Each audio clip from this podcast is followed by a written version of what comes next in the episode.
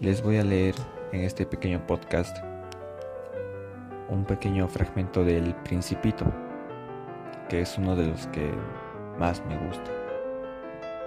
Yo creo que más bien es mi parte favorita del libro, así que aquí vamos. El zorro se cayó y miró un buen rato al principito. Por favor, domestícame, le dijo.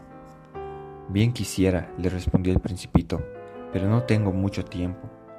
He de buscarme amigos y conocer muchas cosas.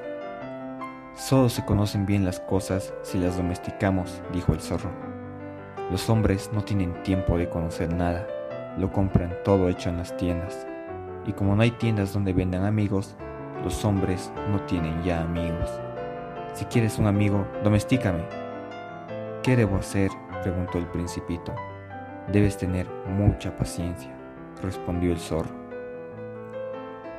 Te sentarás primero un poco lejos de mí, así en el suelo. Yo te miraré con el rabillo del ojo y tú no me dirás nada. El lenguaje es fuente de mal entendimiento, pero cada día podrás sentarte un poco más cerca.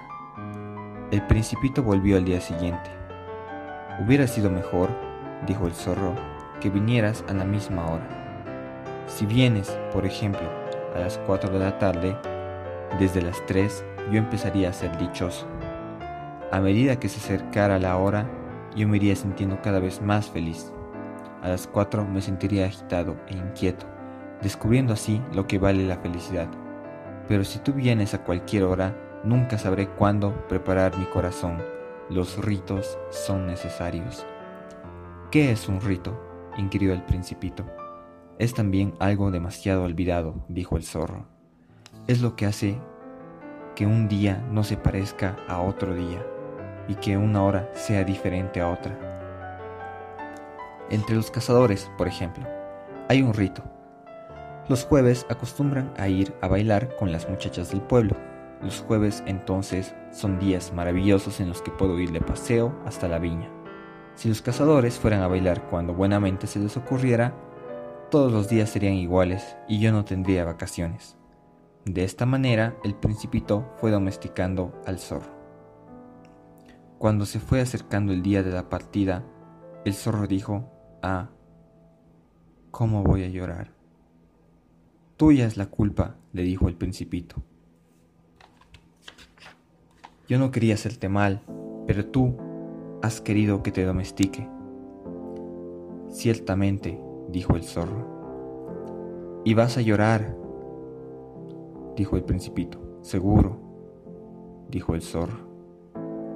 No has salido ganando mucho. Sí he ganado, dijo el zorro. He ganado a causa del color del trigo. Y luego añadió, vete a ver las rosas. Comprenderás que la tuya es única en el mundo. Volverás a decirme adiós y yo te regalaré un secreto. El principito se fue a ver las rosas, a las que dijo, No sois nada, ni en nada os parecéis a mi rosa. Nadie os ha domesticado, ni vosotras habéis domesticado a nadie. Sois como el zorro era antes, que en nada se diferenciaba de otros cien mil zorros. Pero yo le hice mi amigo y ahora es único en el mundo. Las rosas se sentían molestas oyendo al principito, que continuó diciéndoles, sois muy bellas, pero estáis vacías, y nadie daría la vida por vosotras.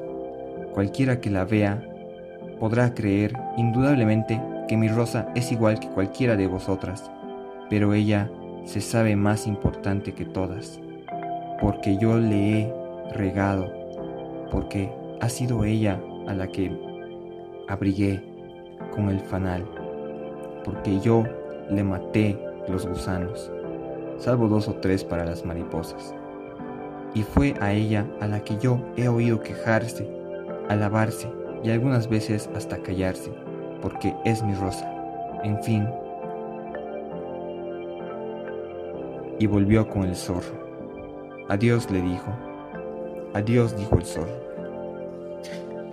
He aquí mi secreto que no puede ser más simple. Solo con el corazón se puede ver bien.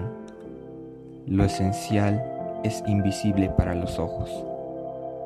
Lo esencial es invisible para los ojos, repitió el principito para no olvidarlo. Lo que hace más importante a tu rosa es el tiempo que tú has perdido con ella. Es el tiempo que yo he perdido con ella, repitió el principito para recordarlo. Los hombres han olvidado esta verdad, dijo el zorro. Pero tú no debes olvidarla. Cada uno es responsable para siempre de aquello que ha domesticado. Tú eres responsable de tu rosa. Yo soy responsable de mi rosa, respondió el principito a fin de recordarlo.